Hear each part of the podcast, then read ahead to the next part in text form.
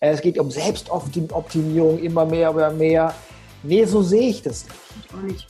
So sehe ich das nicht. Es geht nicht um Selbstoptimierung. Es geht um glückliches, erfülltes Leben. Ja. Weißt du? Ja. was ist, was, da, da verstehe ich den Begriff gar nicht.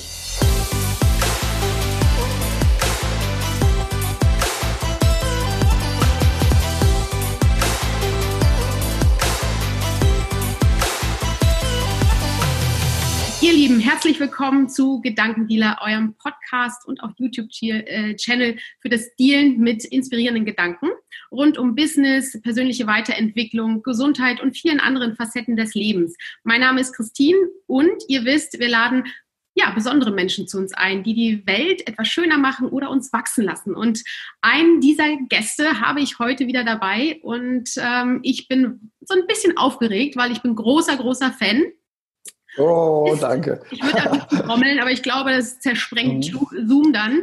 Ähm, es ist Frank Asmus und Frank Asmus mhm. ist Regisseur. Er ist der Keynote-Coach von Europa oder in Europa. Er ist Experte für Führungskommunikation und strategische Kommunikation, insbesondere auf der Bühne.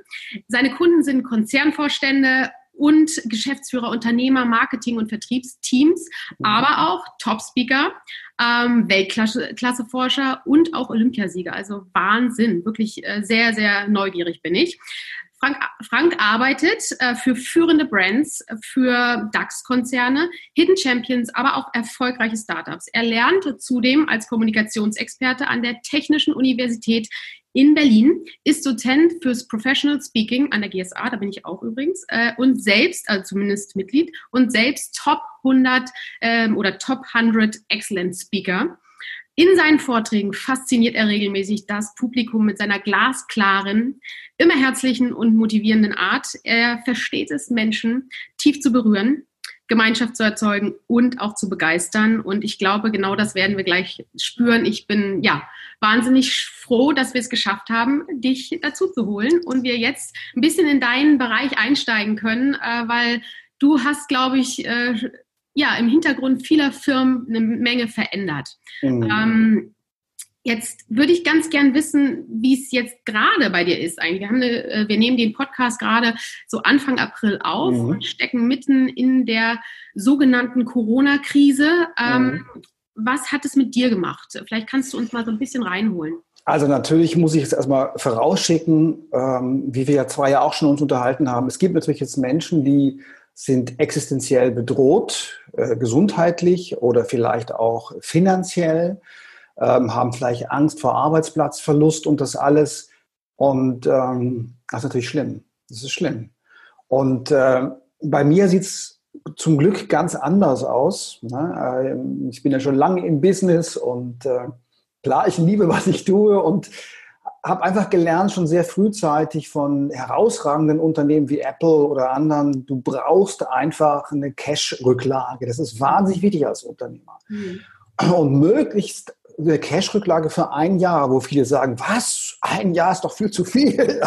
nee, ist nicht so viel. Ein Jahr, da fühlst du dich richtig cool.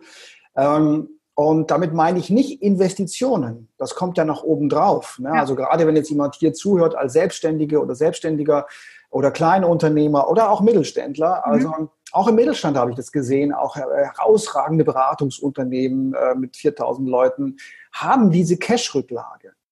Und äh, das, das heißt, äh, das habe ich jetzt erstmal.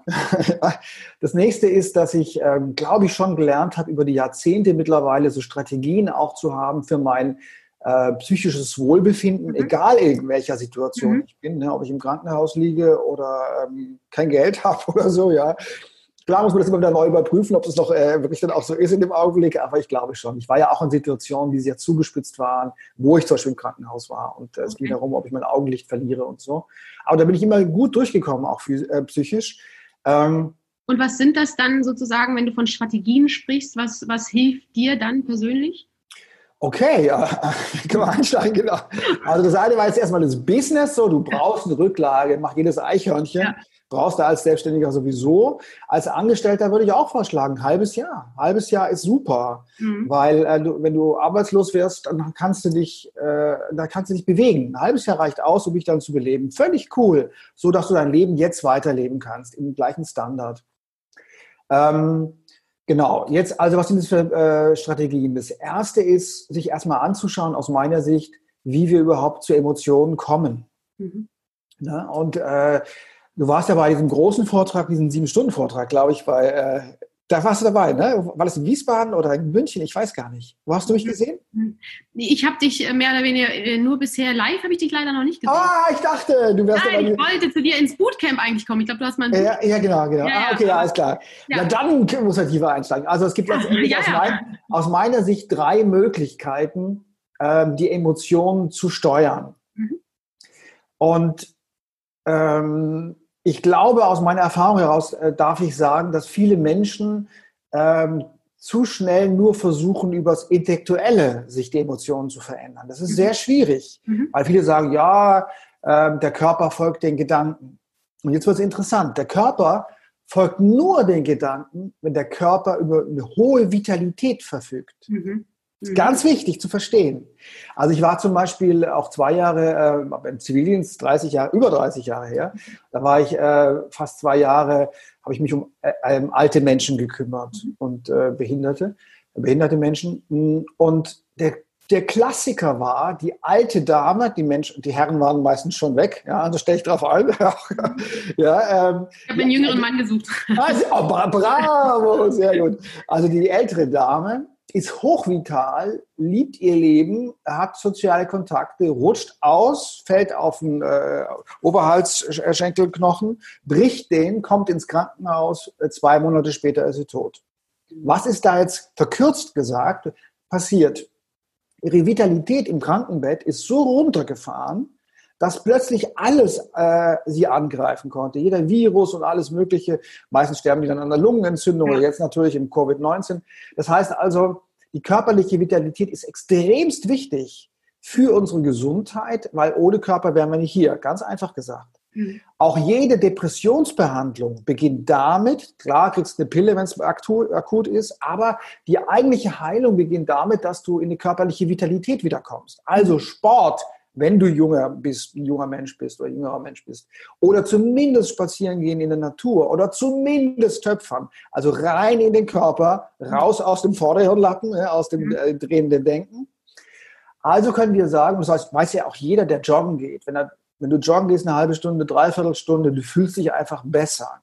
Also der erste Punkt des Ansatzes, und das ist der, das ist äh, der wichtigste Punkt erstmal die körperliche Vitalität hochzufahren. Mhm. Und deswegen ist es gerade auch in der, äh, in der Krise jetzt gerade die tägliche, ähm, täglicher Sport oder irgendwas in diese Richtung, das brauchen wir als Menschen mhm. unbedingt.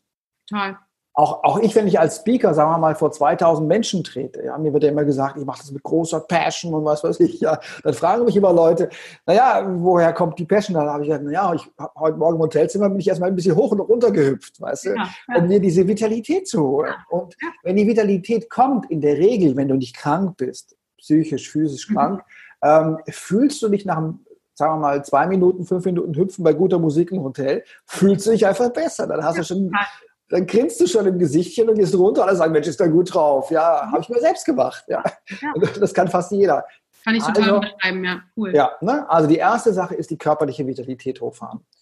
Auch in Situationen, wenn du jetzt zum Beispiel, ich, hat, ich bin ja ähm, leidenschaftlicher Windsurfer, ich komme vom Bodensee, äh, mhm. äh, mache das schon weit, äh, weiß nicht, 40 Jahre oder so, äh, und hatte dann einen schweren Unfall ähm, in Italien, also bei ähm, sehr viel Windsturm bin ich dann, äh, ich so eine Vollbremsung gemacht und bin ins Segel gefallen, hat überall Prellungen. Leider auch, ich verkürze es jetzt, eine äh, Netzhautablösung auf beiden Augen. Also mhm. es ist kurz bevor der Erblindung. Mhm. Ja, und dann liegst du äh, mehrere Wochen auf den Augen, damit die Netzhaut wieder anwächst. So ja. richtig mit Kopf runter? Kopf runter, liegst auf den Augen, die Netzhaut muss wieder anwachsen. Wow. Und das ist eben auch ein kritischer Moment, weil dann viele eben in die äh, Depression fallen. Mhm. Und du kannst jetzt nicht hüpfen. Mhm. Ja, das ist jetzt schwer. Also was, was kannst du machen? Du kannst zum Beispiel durch Atemübungen. Mhm. Dich in der Vitalität halten oder auch dich hochfahren. Du kannst zum Beispiel durch Meditation, also Körperreisen, das ist ja alles mittlerweile begründet. Früher dachte man, was sind das esoterische Aussagen? Nein, das ist, Wissenschaft. Du kannst also durch die Körperwahrnehmung dann die Vitalität hochfahren. Mhm. Das stand mir eben als Strategie, das war ja gerade deine Frage, ja. äh, zur Verfügung. Also habe ich, war ich hochvital, liegend auf den Augen. Und jetzt muss ich sagen, werden vielleicht manche innerlich aussteigen, aber es war wirklich so. Es war mit die schönste Zeit meines Lebens, weil ich praktisch eine zwei Wochen Meditation gemacht habe. Mhm. Es gab nichts zu tun. Ich durfte nichts tun, wurde bedient, war umhüllt von liebenden Menschen. Mhm. Mir ging es saugut. Wow. Das heißt, ja, das heißt also, diese, dieser reale Trigger, diese reale Situation ist noch nicht die Entscheidung, wie du dich fühlst, mhm. sondern es ist erstens die Vitalität im Körper. Mhm. Das zweite ist natürlich dann, welche Bedeutung gibst du der Situation? Also, äh, wenn wir einen Trigger haben, irgendwas ist draußen, jetzt bewerte ich diesen Trigger, dann habe ich die Emotion. Mhm. Ne, klar, wenn mir jetzt ein Hammer auf den Fuß fällt oder so, habe ich erstmal ein Gefühl, das ist ganz klar. Also Leid habe ich erstmal auf jeden Fall. Aber ob aus Leid Leiden wird, entscheiden wir. Absolut. Entscheiden wir uns durch unsere Bedeutung, wenn wir gesund sind. Mhm. Ne? Das heißt also, äh, die äh, Bedeutung oder Meaning macht, wie wir uns fühlen. Und äh, ich habe dann eben in dieser Situation, als ich auf dem Bauch lag, entschieden für mich, ich akzeptiere das jetzt. Ich nutze das jetzt als zwei äh, als Challenge und als zwei Wochen Meditation. So ein bisschen wie so ein, ja, wie so ein Vipassana oder so. wie so ein Vipassana, genau. genau, wie so ein Zen-Session, ja. zwei Wochen. Ja. So, ich habe also denen eine, eine ja, andere Bedeutung gegeben. Entschuldigung. Ja, wie, wie, lange ist das her? Uh, oh, das uh, muss ich jetzt überlegen. Warte mal. Fünf, sechs Jahre. Ach so, jetzt, also quasi erst noch gar nicht. Ja, so ja, genau, also vielleicht sechs Jahre jetzt. Ja, ja, genau. Hm. Okay, krass. Also wir können, ähm, das heißt, du entscheidest also, zum Beispiel jetzt auch in der Krise, natürlich geht es jetzt Leuten auch, äh, haben die Herausforderungen, große Herausforderungen. Und hm. ich will es nicht kleinreden. Ich will hm. es wirklich nicht kleinreden. Nur wir wissen es jetzt ja, mittlerweile ging ja durch alle Social-Media-Kanäle, Krise äh, heißt Entscheidung aus dem Griechischen. Du kannst mhm. dich entscheiden, in welche Richtung du blickst. Mhm. Du kannst, ähm, oder im Chinesischen, Krise, äh, die Schriftzeichen sind Gefahr und Chance. Mhm. Na? Oder der Richard Branson, einer meiner Lieblingsunternehmer, sagt ja immer, Chancen sind wie Busse, es kommt immer wieder einer vorbei. weißt du so? Dann mal einsteigen, ne? Genau, du kannst jetzt also deinen Fokus, und das ist das Dritte, ja, wir haben ja gesagt, körperliche Vitalität, mhm. Bedeutung der Situation zum Beispiel geben. Und jetzt kannst du der, der, den Fokus richten, nach welche Chancen liegen zum Beispiel in der Krise. Und mhm. natürlich für uns alle sichtbar ist Online-Business, mhm. mhm. ähm, äh, Online-Coaching, Online, für jetzt uns in meinem Bereich, ja, äh, Online ähm, Speaking, aber auch Remote-Keynotes, mhm. ähm, Webinare, mhm. digitale Produkte. Das heißt, das würde auch der Erde ganz gut tun, wenn wir weniger verreisen. Das ist schon der Gründer von Zoom. Der ist jetzt steinreich geworden in letzter Zeit. Ne? Glaube ich gern, ja. Der, der, ist im April rechtzeitig zur Börse gegangen. Jetzt ist er natürlich mehrfach Millionär, äh, Milliardär, Entschuldigung. Äh, und der sagt, er reist ganz ungern. Also entstanden ist überhaupt seine Idee dadurch, aus, aus dem Leid heraus, weil er wollte seine Freundin häufiger besuchen, das ging aber nicht, er wohnt ja im Silicon Valley. Mhm. Und mit, mit Skype und so weiter kam man nicht so richtig zurecht und schlechte Qualität und bla bla bla. Da hat er Zoom erfunden. Ja? Unfassbar. Ja, das, ja, unfassbar. Äh, das, sind die Geschichten dahinter, ne? das sind die Geschichten dahinter, genau. Kannte ich noch gar nicht. Sehr cool, ja. Spannend. Ja, sehr cool. Und dann hat er Zoom erfunden und jetzt ging es halt so dermaßen ab, ja. Mhm. Das hat er, ich weiß gar nicht, wie sind es 10 Milliarden oder 20 Milliarden, keine Ahnung, allein durch die Zunahme äh, ja. verdient. Und der sagt, äh, er reist aber immer noch nicht gerne. Und seine Freundin ist jetzt seine Frau. und sie haben mehrere Kinder zusammen. Und Sie haben sich schon mal live gesehen, ja? Die haben sich schon mal live gesehen, sieht danach aus, ja. Und ja, die wohnen jetzt ja zusammen. Und äh, er sagt, er will höchstens, und das ist interessant, ich meine, es ist ein Gründer, ein sehr erfolgreicher Gründer. Es ist einer der Top-Leute in der Welt, äh, was Business betrifft, äh, von der Zunahme her gesehen. Er will höchstens zweimal im Jahr reisen. Höchstens. Weil er möchte nicht so viel weg von seiner Familie und er hat keinen Bock auf die Klimakrise. Sehr cool. Und das verändert ja, ja richtig was. Also wenn, das, genau. wie wichtig dieses Tool jetzt gerade geworden ist, um auch wirklich das Klima zu verändern. Total. Ja. Das heißt also, wir können jetzt also die Chance auch drin sehen, okay, wir lernen das jetzt alles mit äh, Online-Business und so weiter und online kommen. Manchmal sehen wir uns auch live. Ne? Ja. Äh, ich bin ja auch wahnsinnig viel gereist und immer, auch wenn ich im Flugzeug saß, mit dem schlechten Gewissen. Das ist einfach so. Ne? Mhm.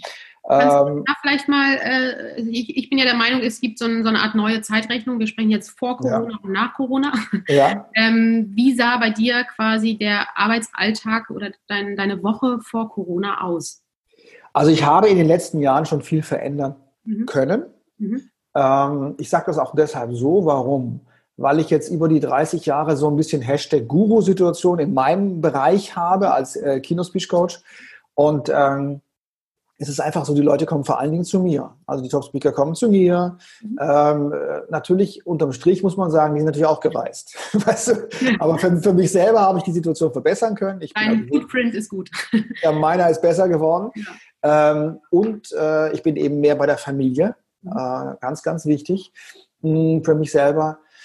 Ja, und ich habe eben auch mehr Zeit für Sport, für all diese Dinge. Ne? Und bin jetzt 55, dann ist es auch, äh, ja und ich glaube eben auch, dass sich jetzt manche Online-Coachings halt oder Coachings im Online-Bereich noch mehr verlagern werden. Das wird einfach so sein. Oder dass ich auch, eine, wenn ich eine große Keynote halte und es sind 2000 Leute, es sind vielleicht 6000 Leute, dass ich vielleicht sogar auch on online mache. Weißt du? Also mhm. jetzt also ähm, 45 Minuten, eine Stunde Remote Keynote. Mhm. Ne? Ist es denn vorstellbar, das habe ich mich nämlich auch gefragt, äh, gerade wenn jetzt diese ganze Phase ja auch sehr, sehr viel verändert und wir sehen ja auch, sage ich mal, ich habe jetzt keinen Fernseher, aber ab und zu streame ich mir mal irgendwelche Talkshows und da sieht man dann ja auch, dass jetzt mehr Menschen zugeschaltet werden und ja. kein Publikum da ist und so weiter. Vielleicht ist es aus meiner Perspektive danach auch vorstellbar, dass ganze Veranstaltungen mit mehr Zuschalten funktionieren. Ja, absolut. Ähm, und so Online-Kongresse kommen ja jetzt auch mehr ja. ähm, raus. Ich frage mich halt, wie es danach ist. Oder haben wir alle mehr das Bedürfnis, uns doch mehr wieder live zu sehen? Also es ist so ein bisschen schwer einzuschätzen. Ähm, vielleicht wird man mehr abwägen. Mhm. ja. Also die Zukunft ist leer. Ja? Keiner weiß, wie es sein wird. Äh, das ist aber wichtig, glaube ich, immer zu, zu verstehen. Ja. Äh, denn wir gestalten die Zukunft. Mhm. Ja? Und äh, es gibt ja diesen Satz, äh, weißt ja, ich arbeite ja schon lange für Apple, und es gibt ja diesen Satz von Steve Jobs. Manchmal wird er Steve Jobs zugeschrieben, manchmal anderen, ja. Aber äh, die beste Möglichkeit, die Zukunft vorauszusagen, ist sie zu gestalten. Mhm. Das heißt also, wir werden dies jetzt gestalten, wie das ist. Und ich glaube, das ist ganz sicher, dass wir auch Offline-Situationen wollen. Mhm. Ja, dass wir das auch, aber dass wir vielleicht diese Offline-Situation qualitativer schöner machen. Mhm. Beispielsweise, ähm, gerade gestern kam wieder eine Anfrage rein für eine Keynote ja, äh, in Griechenland. Das ist jetzt äh, im Ende September, ich hoffe, es findet statt. Ja. Mhm. Ähm, und es ist die zweite schon für Griechenland. Ja, ich habe jetzt eine für äh, ungefähr 1000 Leute und mhm. eine für die war jetzt 400 Leute. Mhm, und die gehen da in ein super, dieses Unternehmen, mit ein wirklich tolles Ressort. Ja. Äh, also vielleicht werden diese Corporate, vielen Corporate-Veranstaltungen über das ganze Jahr in Deutschland in irgendeinem, naja, so Hotel vielleicht eher runtergefahren und eher online stattfinden. Mhm. Und dann gibt es vielleicht diese eher schöneren Ressorts, weißt du, wo man dann sich, gerne sich auch trifft. Ja. Weißt du, so. Draußen eine Keynote irgendwie am Strand oder? Am Strand, ja, am Bodensee, da komme ich ja her ursprünglich, ja. so, ich komme ja aus Konstanz am Bodensee und mein sehr guter Freund, der Till Schröder, äh, mhm. der ist da in so einer schlossähnlichen Situation groß geworden mit Riesenpark, ja. Sie haben da zwar nur zur Miete gewohnt, aber ganz toll. Das haben wir geliebt auf der Reichenau. Und da haben wir auch schon äh, mit tollen Leuten ein Konzert, weißt du, so unten am Wasser. Und oh, wow. wir haben wirklich nicht gut Musik gemacht, aber voller Leidenschaft mit unseren Bands. Aber es war einer der schönsten Konzerte für die meisten Leute, weil es halt am See war, weil der Rahmen halt so schön war. Mhm. Also ich glaube, auf deine Frage zurückzukommen, dass der Rahmen für Veranstaltungen wichtiger wird mhm. und dass wir den reinen Content uns eher online holen. Mhm. Ja, super, ja, sehr interessant. Ich ähm, könnte mich da auch reinfühlen. Finde ich sehr spannend. Ja, ja. Ähm, jetzt bist du ähm, Keynote Coach in quasi von Europa, hast gerade auch das Wort Guru gesagt. Ähm, und was hast du denn das Gefühl, so wenn man jetzt so ein Stück weit sich anschaut, was ich in den letzten Jahren so getan habe, jetzt mal unabhängig ja. von Corona, ähm, ich kann mich erinnern, ich selbst ja, mache sehr la lange auch schon Vorträge und ich weiß, früher war es noch viel schlimmer mit PowerPoint-Schlachten, mit mhm. zum Schluss zu sagen, vielen Dank für die Aufmerksamkeit und so weiter. Das hat sich ja Gott sei Dank schon in vielen mhm. Bereichen, ich würde nicht sagen in jeder Branche, aber in mhm. vielen Bereichen extrem verbessert, weil man doch merkt, wie viel man einfach erreichen kann, wenn man mhm. on point ist, wenn man einfach nochmal anders auch kommuniziert. Mhm. Ähm, was, was, was merkst du in dem Bereich, ähm, wo hat sich es extrem verändert ähm, in den letzten Jahren? Also, ähm, wo hat es extrem verändert? Also es gibt diese Veränderung, absolut, finde ich auch total, ist auch schön so. Mhm. Und, äh, man muss sich dazu sagen, ich lebe natürlich sehr gut, schon seit vielen Jahren davon. Dass es eben nicht gut war, muss man ehrlicherweise auch sagen. Weil ich komme ja, aus dem, ja, ich bin ja studierter Theaterregisseur, ich komme aus dem Theater und äh, habe auch ein bisschen Film gemacht und so. Und äh, hatte halt an dieses auf der Bühne stehen immer eine andere Erwartung auch. Ne?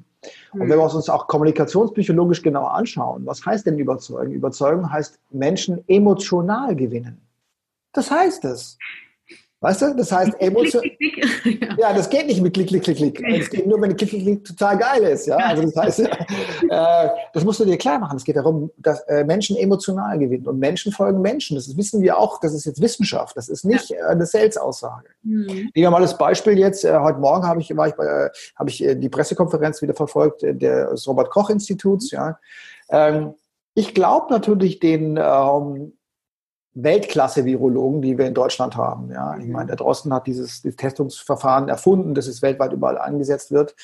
Äh, die könnte man mal mehr als Experten auch wertschätzen aus meiner Sicht. Ja. Klar, die sind nicht, dürfen wir nicht verwechseln, sehe ich manchmal auf äh, äh, Facebook und Co. Die haben nicht die Entscheidung getroffen, der Drosten. Der Drosten ist ein Weltklasse-Forscher, wohnt bei dir um die Ecke, ja, mhm. der, der äh, toller Mann ist. Und ich bin wahnsinnig dankbar, dass wir den haben. Mhm. Die Entscheidung trifft die Politik, weil die hat nur das demokratische Mandat. Und die haben natürlich andere Experten auch im Boden, natürlich auch Wirtschaftswissenschaftler und so weiter. Mhm. Also ich wünsche mir, die müssen die Entscheidung treffen und die haben die besten Experten an der Seite. Jetzt, ich glaube aber dem Drosten, ja, als Experte, in dem, was er sagt. Das heißt, Menschen folgen Menschen. Ich habe es ja nicht selber durchgerechnet. Ja? Ich habe auch nicht heute Morgen auf dem Küchentisch selber diesen Virus äh, diagnostiziert und mir genau angeschaut. Das kann ich doch gar nicht. das heißt, also, das müssen wir uns klar machen von dem Überzeugungsprozess. Mhm. Es geht also um emotional gewinnen, weil alle Entscheidungen werden emotional getroffen. Sie werden rational vorbereitet, rational dann äh, begründet. Aber der, du kannst links oder rechts gehen, immer.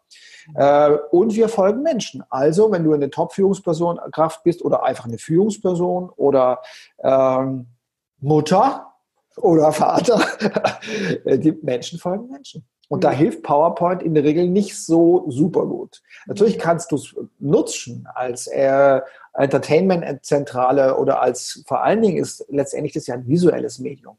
Ne? Also der, eine Slide kann der visuelle Verstärker deines Argumentes sein. Mhm. Ne? Also wenn du eine Zunahme hast, äh, die exponentielle Zunahme der äh, Erkrankten jetzt in der Krise äh, in Wuhan innerhalb von fünf Tagen, dann siehst du das als visuellen Verstärker und dann denkst, okay, da geht was ziemlich hoch innerhalb von drei Tagen. Ja ist dann schwieriger äh, verbal darzustellen, so eine Kurve. Ist viel schwieriger verbal darzustellen. Ne? Also oder jetzt äh, diese viel geteilte Kurve, wenn wir nichts tun, wie das hochschießt und unsere, ja. darum geht's ja im, im Wesentlichen, dass unser Krankheitssystem oder äh, das Gesundheitssystem zusammenklappt und zwar dann für alle, mhm. für alle, ob du einen Herzinfarkt hast oder das Kind sich verletzt.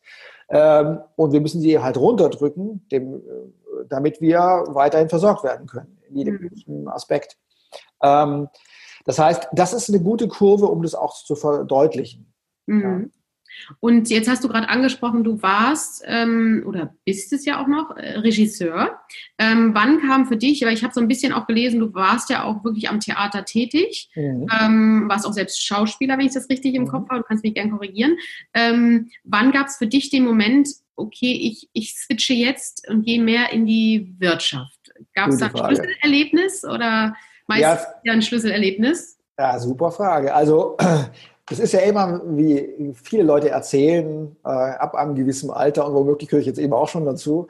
Im Nachhinein ist das immer alles so klar. Weißt du? Am Anfang suchst du deinen Weg wie ein Wilder. Das ist doch klar. Ne? Also ich war auf dem Max Reinhardt Seminar und natürlich wollte ich der tollste Regisseur der Welt werden. Ja? Weil es hieß auch, ich bin äh, das größte Talent seit 15 Jahren und deswegen hat der Direktor des Reinhardt Seminars auf ein Telefonat hin mich vermittelt. Es hat mhm. nämlich Apple angerufen, lustigerweise, ja, wirklich, wow. wirklich, in Wien, und haben gesagt, hey, wir machen hier so eine ähm, ähm Messe und da gibt es so ein bisschen so Auftritt und da, da, da, da und ähm, die, Apple ist ja sehr kunstnah und damals noch mehr gewesen. Mhm. Und äh, können Sie mir noch mal einen jungen Regisseurin oder Regisseur nennen, die da uns da so unterstützen? Und dann hat der Nikolaus, äh, Professor Dr. Nikolaus Windesberg mich genannt und so kam ich, habe ich zum ersten Mal für Apple gearbeitet, lustigerweise. Oh. Wie lange ist es jetzt? 30 Jahre, über 30 Jahre. Wow. wow. Und dann, ähm, warte mal, wenn ich sage 30 Jahre, das ist ja schon viel mehr als 30 Jahre. Okay. Kann ja gar nicht äh, sein, da muss ja 8 Nein, äh, das war eben äh, Anfang der 90er.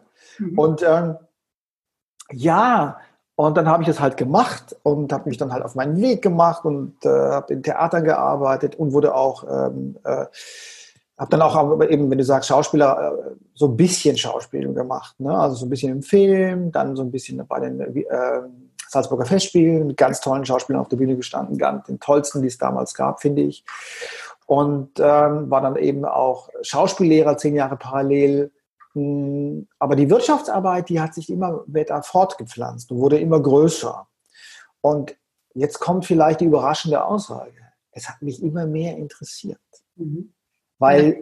dieses Hineinschauen in die Unternehmen von oben hinein und was äh, machen die und wo in welche Richtung geht es und und äh, ich war auch so ein Joseph Beuys-Anhänger und Joseph, Joseph Beuys hat ja gesagt, der Schicksalsbereich der Menschheit ist die Wirtschaft, weil da werden die Entscheidungen getroffen. Mhm. Ne?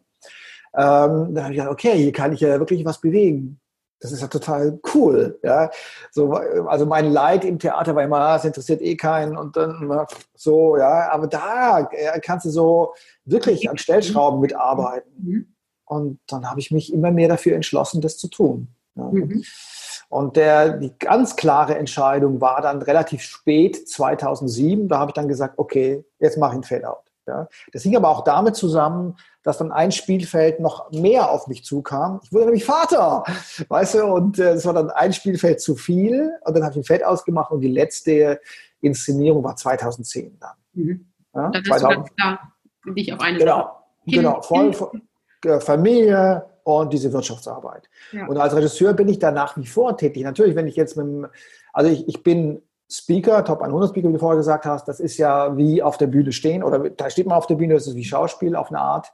Ähm, dann das zweite ist eben der Keynote Speech Coach, das ist wie Regisseur sein und dann noch vertieft, wenn zum Beispiel ein Product Launch ist, also wenn ein neues Produkt präsentiert wird, mhm. das ist ja wie Theater. Weißt du, da hast du diesen dramaturgischen Aspekt, also die Struktur, der, der Speech und so weiter. Du hast aber auch ganz stark einen inszenatorischen Aspekt. Wo machen wir es auf der Welt? Wie sieht die Bühne aus?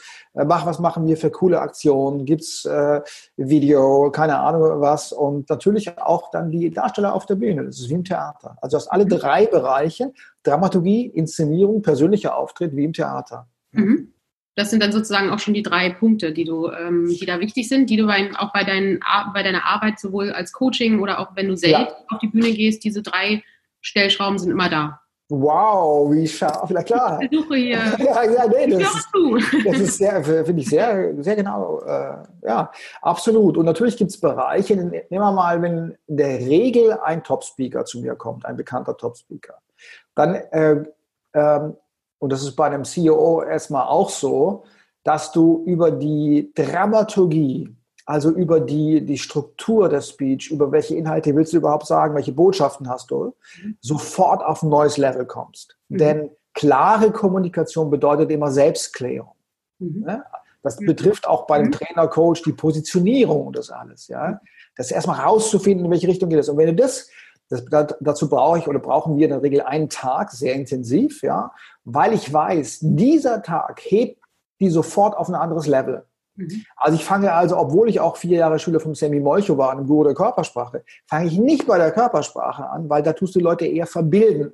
Mhm. Denn Authentizität hat zu tun dass du der Autor oder die Autorin bist dessen, was du sagst und du dich darin wohlfühlst. Mhm. Und wenn zum Beispiel ein Trainer, eine Coach oder eine Führungsperson auf die Bühne geht und sagt, hey, das will ich jetzt teilen, das finde ich total cool, mhm. dann wird die äh, Körpersprache, geht auf, weißt du, und dann hast du wahnsinnig viel erreicht. Mhm. Das heißt also, in der Regel ist es die Dramaturgie. Mhm. Natürlich besprechen wir dann auch inszenatorische Sachen. Was hast du an? Also dein Kostüm. Für mich ist die Kleidung immer das Kostüm der Marke. Ne? Egal. Äh, aber geht äh, nicht zusammen shoppen oder so. Das mache ich nicht, äh, aber es ist, wird besprochen so einfach. Ja. Ne?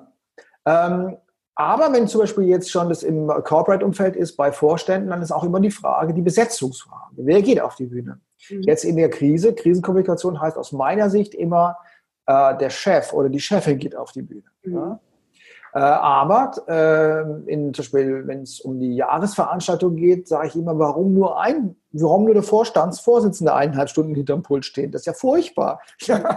Wie wäre es mit alle fünf Vorstände, ja, plus Experten aus dem Team, plus eventuell nochmal Kunden? Mhm. Also, also die Besetzungsfrage, diese Inszenierungsfrage, äh, belebt sofort diese Veranstaltung unglaublich. Mhm. Ja? Sehr spannend. Ich habe jetzt, äh, fällt mir jetzt nur gerade ein, weil ich es vor kurzem gelesen habe, dass äh, Vorstandssitzungen äh, oder beziehungsweise so, auch wenn es äh, gegenüber Aktionären ist, dass das immer meist vormittags stattfindet, einfach mhm. aus, aufgrund der Chronobiologie. Ja. Das, kannst du das teilen? Ist Absolut, das? ja klar. Also das ist ja, wie wir am Anfang gesagt haben, mit State, also mit mhm. körperlicher Vitalität. Ja. Ja, also ähm, das kann man auch umdrehen. Also deine Vitalität auf der Bühne ist entscheidend für dich. Wie willst du andere emotional gewinnen, wenn du nicht äh, wirklich in deiner Vitalität bist? Aber natürlich, wenn die anderen äh, ich sage es mal zugespitzt, halb besoffen im, äh, sitzen nachmittags um äh, halb sechs oder so, mhm. dann kannst du es natürlich auch vergessen. Ja, ne? ja, ja. Und da musst du schon sehr gut performen, um die da wieder aus, dem, aus der Couch rauszuholen. Deswegen werden ja Top-Speaker häufig engagiert für nach der Mittagspause am zweiten Tag. Hatte ich gerade wieder. Ja, ja. Aufmerksamkeitsgruppe. Aber da musst genau. du ja auch vital eigentlich sein, ne? Aber das, da also total. Ja, ja. ja, das war jetzt gerade im ähm, Festspielhaus in Bregenz. Das waren Hoteldirektorinnen und Direktoren. Und ähm, ja, da wurde ich halt am zweiten Tag ganz klassisch, zweiter Tag nach der Mittagspause. Alle sind innerlich schon, ähm, also alle haben wenig geschlafen von der Party vom Tag vorher. Ja, alle sind innerlich schon auf der Rückfahrt. Ja. Mhm. Haben gerade gegessen und jetzt kommt der Top-Speaker. Super. Süßes, denken an was Süßes noch. Ne? Also da musst du einfach so in der Vitalität sein, um die hochzukriegen. Ja, du musst so interaktiv sprechen und so. Aber das, aber das können natürlich äh, CEOs in der Regel nicht. Das ist ganz klar. Die haben einen anderen, anderen Fokus in ihrem Leben. Ja. ja, und das ist ein Handwerk, wie sie eben ein anderes Handwerk dann beherrschen. Ne? So ist es. Das ist ein Handwerk. Das heißt also, da äh, ist es gut, das um 10 zu machen oder um 11 mhm. spätestens. Mm, super spannend. Ähm, jetzt haben wir gerade schon so ein bisschen in den Speaker-Bereich. Also seit mhm. vielen Jahren habe ich zumindest auch so das Gefühl, ähm, hat sich ja auch die, der, das Thema so Persönlichkeitsentwicklung äh, ja. immer mehr weiterentwickelt. Ähm, und es ist auch größer geworden und der Markt an Speakern, vor allen Dingen männlichen, würde ich sagen, ist ähm, schon sehr groß. Ähm, mhm oder zumindest sieht man es einfach viel, der Speaker, der Speaker, wer sich natürlich oben positioniert, sind natürlich nicht alle. Mhm. Ähm, wie, hast, wie nimmst du das so wahr? Hat sich das in den letzten Jahren sehr stark verändert? Ich habe irgendwo vor kurzem, irgendwo glaube ich im Handelsblatt oder so gelesen, dass es ungefähr 5000 äh, Speaker in Deutschland alleine gibt, was ich mir fast mhm. gar nicht vorstellen kann. Also finde ich wahnsinnig. Ähm, wie hast du das Gefühl, so, wenn du das auch vergleichst mit den Jahren? Mhm. Also da fallen mir sofort ganz verschiedene Aspekte ein. Ne? Mhm. Also der eine Aspekt ist, ähm, wir haben, die Welt läuft immer schneller. Das heißt, altes Wissen zählt immer weniger.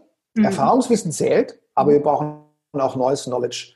Und deswegen ist natürlich diese, wie wir schon wissen, seit mindestens äh, 15 Jahren, äh, ist diese permanente Weiterbildung für uns ganz, ganz wichtig. Was ich aber auch beobachten durfte, ist, dass ähm, sogar im ähm, Vorstandsumfeld irgendwann angefangen hat, Persönlichkeitsentwicklung. Ja? Also ich sage da immer eine Zahl, ich weiß nicht mehr genau, waren es acht Jahre oder mittlerweile sieben oder neun, ich weiß es nicht mehr. Da habe ich einen ähm, Vorstand einer Großbank auf dem Flughafen mhm. gecoacht. Ja? Das ist ja manchmal so, weißt du, beim Durchfliegen. Mal kurz ja. Und äh, dann hat er das, seine Bordkarte gesucht äh, in seiner Tasche, die war auf Papier gedruckt. Das war, der mhm. hatte so eine größere Tasche, weißt du, so eine Tasche, kein Koffer, keine kleine, sondern so einige etwas größere Tasche. Und dann fiel heraus auf der Suche ein aufblasbares Meditationskissen. Ja, oh, cool. Ja, ich, ich kenne es natürlich. Ich habe ich hab auch zehn Jahre mit den buddhistischen Mönchen meditiert, ja, in meiner Erfindungsphase. Und dann äh, sage ich, ach, ein Meditationskissen. Und dann wieder knallrot, wuff, weiß ich, acht Jahre her oder so, ich als Vorstand, sagte, ja, seit der Finanzkrise, Krise, das hält ja keiner mehr aus, ja. Und das ist eben das, was es ist. Die, äh, die Zeiten sind immer herausfordernder geworden für uns Menschen, was die äh, Individualität, äh, die Freiheit bedeutet. Ich muss mich auch eben entscheiden können. Entscheidung mhm. ist herausfordernd. Weißt du, so im Mittelalter war ich halt Schusterjunge, Schusterjunge. Und? Fertig. Also, fertig. so, jetzt muss ich, habe ich tausend Entscheidungen zu treffen. Mhm. Und deswegen, je mehr ich da nach außen mich orientiere, desto mehr muss ich nach innen gehen. Das ist ein ganz normaler Vorgang, auch in der Kunst. Ja? Also wenn ich mir eine Choreografie ausdenke, ich komme ins Theater und choreografiere und plötzlich merke ich, es funktioniert nicht, muss ich wieder nach innen gehen. Also es ist ein ganz normaler Vorgang, das ist nichts Esoterisches. Mhm. Das heißt also, das sehe ich ganz stark auch in den Führungsetagen, dass nicht nur Weiterbildung, sondern wirkliche Persönlichkeitsentwicklung immer wichtiger geworden ist und immer wichtiger werden wird. Mhm. Und dazu brauchen wir halt immer mehr Experten in diesem Feld auch. Wir brauchen mehr Coaches. Äh, es gibt schon Unternehmen wie die SAP, wo alle Anspruch auf Coaching haben. Also ob du jetzt Fenster putzt oder äh, Vorstand bist. So. Mhm. Du brauchst halt auch viele Coaches dafür. Ich meine, ja, das ist halt so. Ähm, ja, das also, habe ich bei einem Berliner Unternehmen, ich glaube, das war Einhorn, äh, die Einhorn, ja. die haben auch irgendwie einen eigenen Psychologen, damit einfach das Team immer mal äh, sprechen kann, damit sie genau. die vom Herzen einfach loswerden, die sie bedrücken. Genau. Und natürlich wird es manchmal so als äh, künstlicher Widerspruch gebaut, aus meiner Sicht. Es geht um Selbstoptimierung immer mehr, immer mehr. Nee, so sehe ich das nicht. Ich auch nicht. So sehe ich das nicht. Es geht nicht um Selbstoptimierung. Es geht um glückliches, erfülltes Leben. Ja. Weißt du? Ja. was ist was, da, verstehe, da verstehe ich den Begriff gar nicht. Ich auch nicht. Ich habe auch, wenn ich das immer lese, dass, dass dieser Selbstoptimierungswahn, ja. das mag vielleicht, wenn es um die Bikini-Figur oder sonstiges ja, ja, genau, nicht übertrieben genau. sein, aber ich glaube, was so diese, dieses Innere angeht, ähm, das ist eine never-ending Story. Ähm, Natürlich geht es um Erfolg, aber es geht genauso um Erfüllung. Und das will der, will der Vorstand, der will als äh, Vorstand erfolgreich sein, aber er will jetzt äh, dabei nicht vor die Hunde gehen. Mhm. So. Und es gibt Leute, die dann nach innen gehen und sagen, nee, jetzt bin ich nicht mehr Vorstand. Habe ich auch schon erlebt. Mhm. Die dann sagen, nö, ach nö. Ich hatte zum Beispiel jetzt einen ähm, äh, Vorstand, äh, ein CEO von einem Automobilkonzern. Mhm. Und der hat, ähm, der hat zu mir gesagt, der Asmus, ähm, so ist das übrigens auch dieses Top Executive Coach gewachsen. Weißt du, so erstmal habe ich angefangen eben äh, ähm, Keynotes und so weiter, dann Kommunikation und plötzlich haben die mich gefragt, äh, können wir auch mal auf den Berg gehen und uns unterhalten? Ich würde mal gerne besprechen, wo es für mich selber lang geht in den nächsten Jahren. Und genau das so eine Anfrage war das. Ne? Und äh, der hatte tolle Angebote, ja, Singapur, überall, echt Top-Unternehmen. Ja. Und dieser Mann hat, ich mal nachdenken, vier oder fünf Kinder, ich weiß nicht, vier oder fünf. Ja, verrate ich damit was? Nee. Ja. Also lassen wir offen, vier oder fünf Kinder, ja. Und wo er wohnt, darf ich jetzt nicht sagen, sonst kann man es vielleicht rauskriegen. Okay. Und äh, da hätte er weggehen müssen. Und er hat gemerkt innerhalb dieses Sparings oder dieses Gesprächs zwischen uns, dass er keinen Bock hat, einer von diesen äh, einsamen Wölfen irgendwo auf der Welt zu sein, die nachts im Hotelzimmer hocken mhm. Und zutiefst unglücklich sind, weil sie eigentlich soziale Wesen sind und bei ihrer Familie sein wollen. Mhm. Und hat er sich dagegen entschieden, obwohl diese Unternehmen Zukunftsunternehmen gewesen wären und nicht Automobilkonzerne in einer schwierigen Situation, weißt du? Mhm. Äh, und er, nee, er wollte, er hat gesagt, ich bleibe meiner Familie. Und wenn es mit der Automobilindustrie nicht, äh, nicht klappt, meine Güte, ich habe Bauernhof von meinen Eltern geerbt. Es gibt immer Möglichkeiten. Weißt du? Also das ist nach innen gehen hat nicht dazu geführt, dass er sich weiter selbst optimiert im, äh, in dem äh, beruflichen, sondern es hat eher zu einer Ruhe geführt und äh, er hat wieder verstanden, warum er vier oder fünf Kinder hat. Hm. Wenn ich das so höre, dann äh, fühlt es sich so ein bisschen so an, als wenn du für viele auch ein schon ja vielleicht so eine Art Freund bist auch mit mhm. vielen, also ja. wenn du es beschreibst. Also natürlich ist es irgendwie auch eine Aufgabe des Coachings, aber mhm. muss man natürlich auch eine Vertrauensebene haben und ja. äh, klingt das so, klingt, klingt total schön. Du, ich glaube, der Grund ist der, weil ich ja vom Herzen her Künstler bin. Mhm. Ich, ich habe das auch mal gepostet. Das heißt, wenn du in der Liga arbeitest, äh, ich arbeite ja nicht nur in der Liga, aber äh, überwiegend, ist es so, ähm, Vorstände riechen 1000 Meter gegen den Wind. Mhm. Ob du das jetzt für sie machst oder eine zweite Absicht hast. Mhm. Mhm. Das heißt, Cross-Selling, andere Aufträge pitchen, kannst du streichen. Darfst du streichen. Haben die das heißt, mhm. und es entspricht eben auch meiner Persönlichkeit. Das heißt, ich habe noch nie, noch nie im Coaching meinen nächsten Auftrag gepitcht. Noch nie. Das heißt, ich gehe da rein, gebe alles, mhm. gehe wieder raus. Mhm. Punkt. Mhm. Weißt du? Also diene dem Herrn oder dieser Frau, gibt ja jetzt auch einige Vorstellungen, volle Kanone. Und das lieben die, dass mal endlich nicht jemand was von denen will, weil von, alle wollen was von Vorständen. Und da kommt einer rein, der will nichts, der gibt, gibt, gibt, gibt, da bist du erschöpft und geht wieder raus, weil so arbeiten Künstler. Weißt du? So wie auf der Bühne, ja, stimmt. So wie auf der Bühne, ja. ja. Und dann, äh, dann lieben die dich. Ja, cool. Ja, das finde ich total. Und wie du sagst, wahrscheinlich bist dann eher gebucht, weil das ist nicht der, der gleich seine Kassette wieder reindrückt, was er noch alles als Bauchladen hat. Ne? Genau, genau. Auch ja. wenn ich im Flugzeug jemanden kennengelernt habe oder so. Äh, man könnte jetzt strategisch sagen, äh, der beste Verkauf ist unsichtbar, indem du gleich coachst. Aber ich sehe es gar nicht so strategisch, sondern ich unterhalte mich mit dem Herrn oder der Dame und versuche halt, das ist so ein bisschen meine Mission auch, wenn ich, in der, wenn ich arbeite, dass ich halt Menschen inspirieren will und unterstützen will für mhm. ein mhm. ja, besseres Leben letztendlich. Ja, und dein Weg zeigt dir ja auch, dass es so gut funktioniert, also so einfach aufgeht, ne? Das, äh, genau, genau. Ja, schön. Das, das, funktioniert so. Und ähm, vielleicht da fällt mir, ich habe vorhin bei den Aspekten, die du angesprochen hast. Das eine ist also Persönlichkeitsentwicklung, mhm. geht äh, auf jeden Fall weiter, da bin ich mir sicher. Mhm. Ähm, wie die Angebote ausschauen, wie viele Speaker wir brauchen, das kann ich nicht sagen, keine Ahnung, das wird sich zeigen. Ähm, ja, Persönlichkeitsentwicklung geht weiter und nicht unbedingt eben als Selbstoptimierung, sondern Erfolg und Erfüllung. Mhm. Ähm, und äh, klar, was man auch in der, in der Szene sieht, ist natürlich, dass mh, hm, viele sagen jetzt, sie sind Top-Speaker und waren noch nie für eine bezahlte äh, Keynote auf der Bühne. Mhm. Das ist natürlich sehr problematisch. Also den Markt zu durchschauen, ist wahnsinnig schwierig geworden. Ja. Und ich schaue und ich, ich habe hab da so drei Perspektiven auf dem Markt. Die erste Perspektive ich selber als Coach, weil ja. wenn ich mit dem Vorstand arbeite, am nächsten Tag kommt der Club-Speaker, dann sage ich, wer kommt denn? Ach was, ja, oder es kommen mehrere, keine Ahnung. Was kriegen die denn? Ja, plötzlich relativieren sich die Gagen, die sie dann immer aufrufen, offiziell.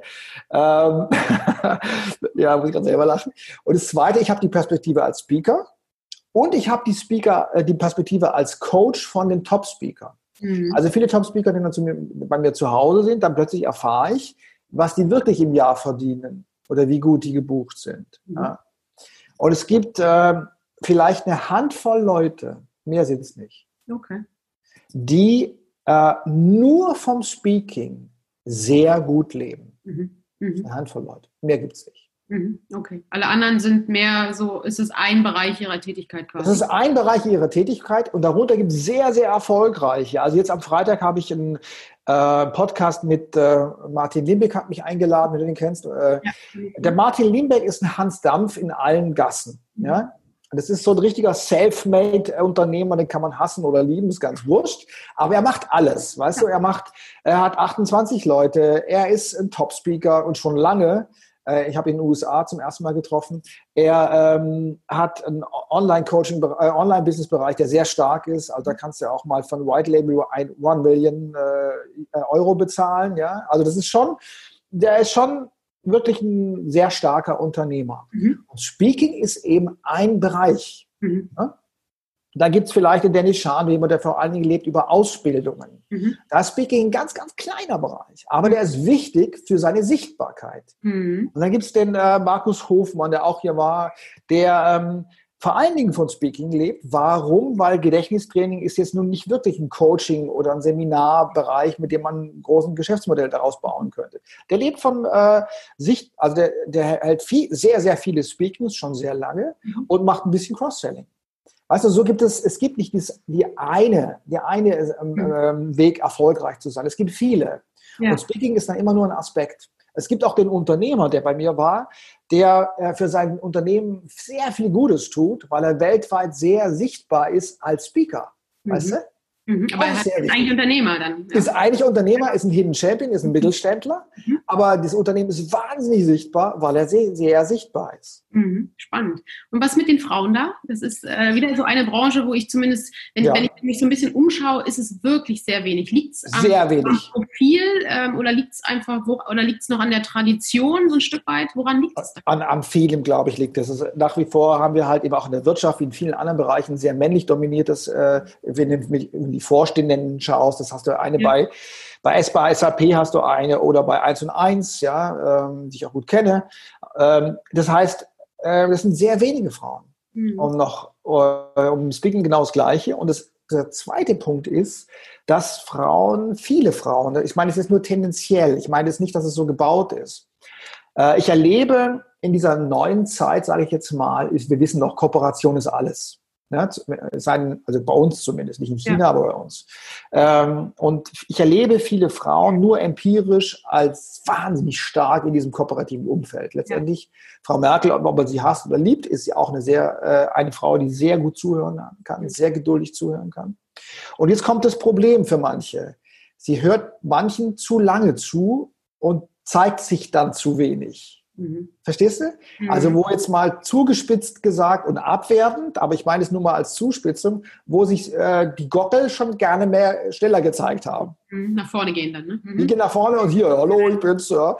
Und das ist im Unternehmen genau das Gleiche. Weißt du, im Automobilkonzern eine Frau, die ich da äh, gecoacht habe, die hat da angefangen, höchste Frau im Automobilkonzern, ist für Digitalisierung zuständig, äh, ist zu jeder Abteilung gegangen, hat sich vorgestellt, ist zu denen gegangen, verstehst du, weil sie so kooperativ ist. Ähm, und dann hat sich nachher gewundert, dass ich nicht so richtig ernst nehme. Er gefragt, was wollen wir machen? Dann er gesagt, ey, wir drehen das jetzt mal um. Wir machen jetzt eine All-Hands-Meeting und all diese Ingenieure müssen mal zu dir kommen. Ja. Weißt du? Und du ja. bist auf der Bühne als äh, toller Hecht und wir tun das richtig gut vorbereiten, ja. sodass sie sagen, wow, die Frau hat's drauf. Aber das Interessante ist, dass sie gar nicht daran gedacht hat, das zu tun. Ah, okay. Weißt du? Also ja. ihrer, ich sage es mal eben sehr empirisch, äh, ihrer schönen Weiblichkeit und Kooperationsbereitschaft und als Kontexthalterin, die hat ja alles zusammengehalten, mhm. kam sie nicht auf die Idee, sich zu zeigen. Warum denn? Ist doch gar nicht notwendig. Mhm. Doch, verdammt! Ist ab, liebe Frauen, die da draußen jetzt zuhören, ab und zu müsst ihr da vorne hin.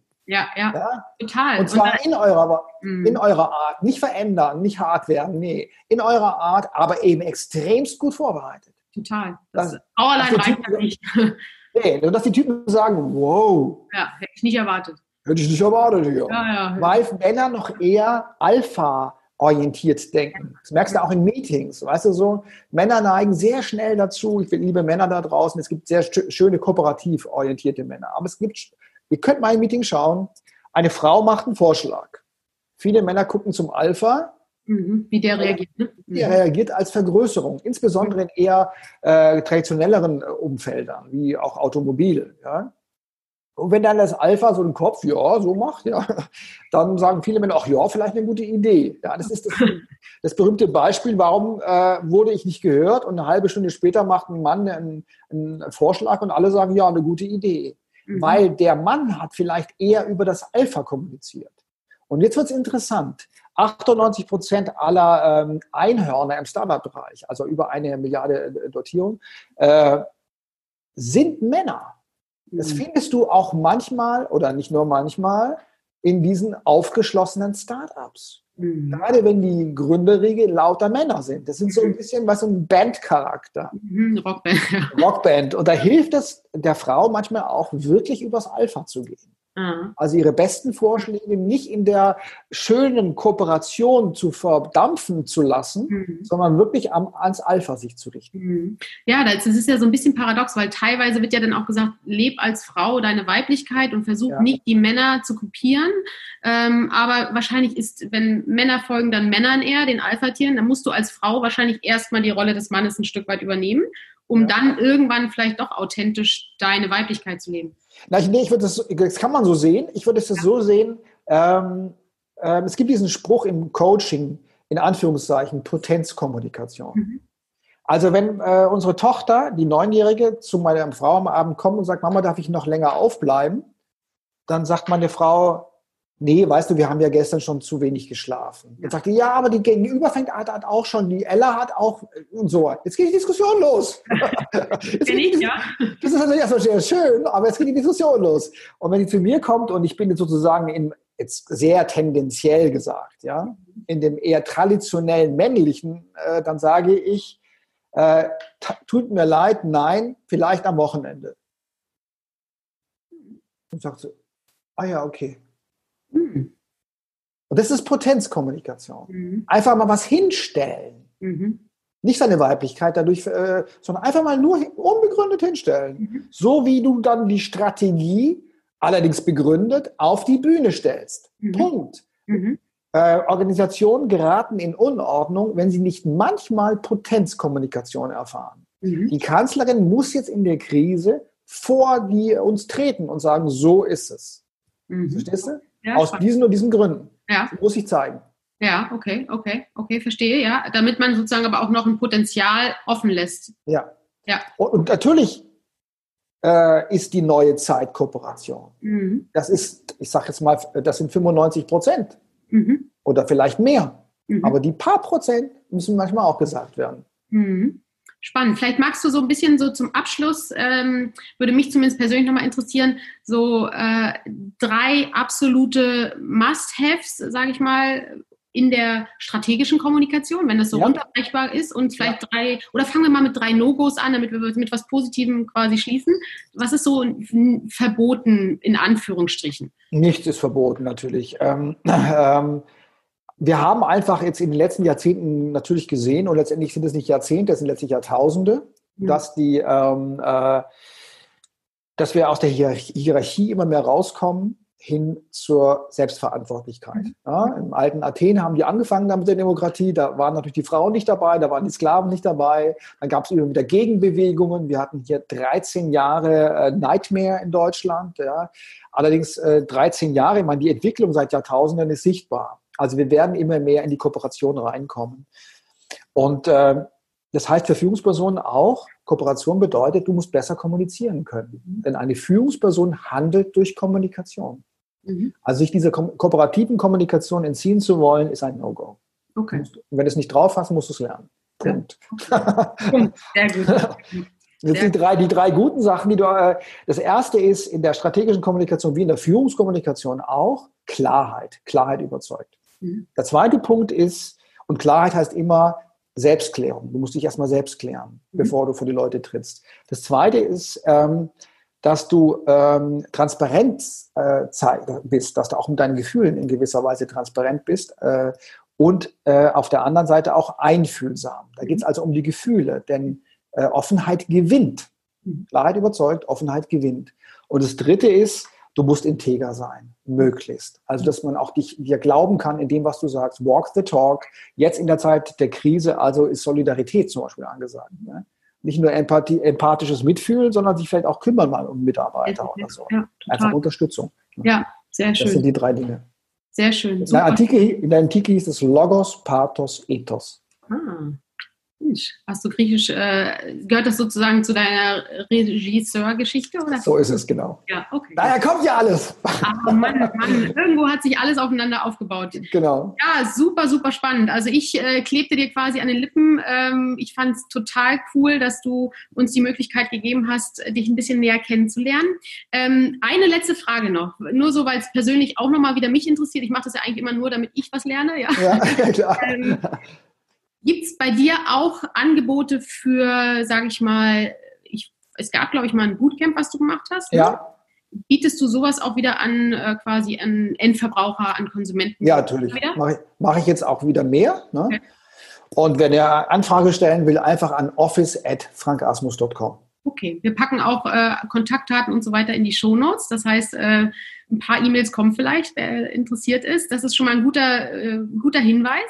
Ich bin mega dankbar, dass äh, du da warst, ähm, wir dir. austauschen konnten. Ähm, ich ja, ich werde ganz viel mitnehmen. Hab, äh, hab die ja Gott sei Dank die Aufzeichnung, werde immer noch mal reinhören können. Und ja, danke euch allen, dass ihr dabei wart. Ähm, ihr dürft wie immer gern teilen, ähm, weitersagen, Feedback geben, äh, mit uns in Kontakt treten, damit wir weiter nach außen das Ganze tragen, denn ähm, ich finde, gerade solche Menschen, wie du es bist, ähm, ja, sollten noch mehr Menschen kennenlernen. Also herzlichen Dank, Frank. Ich danke, danke dir. dir. Ganz, ganz herzlich. Äh, sage Tschüss. Danke. Ciao. Dankeschön.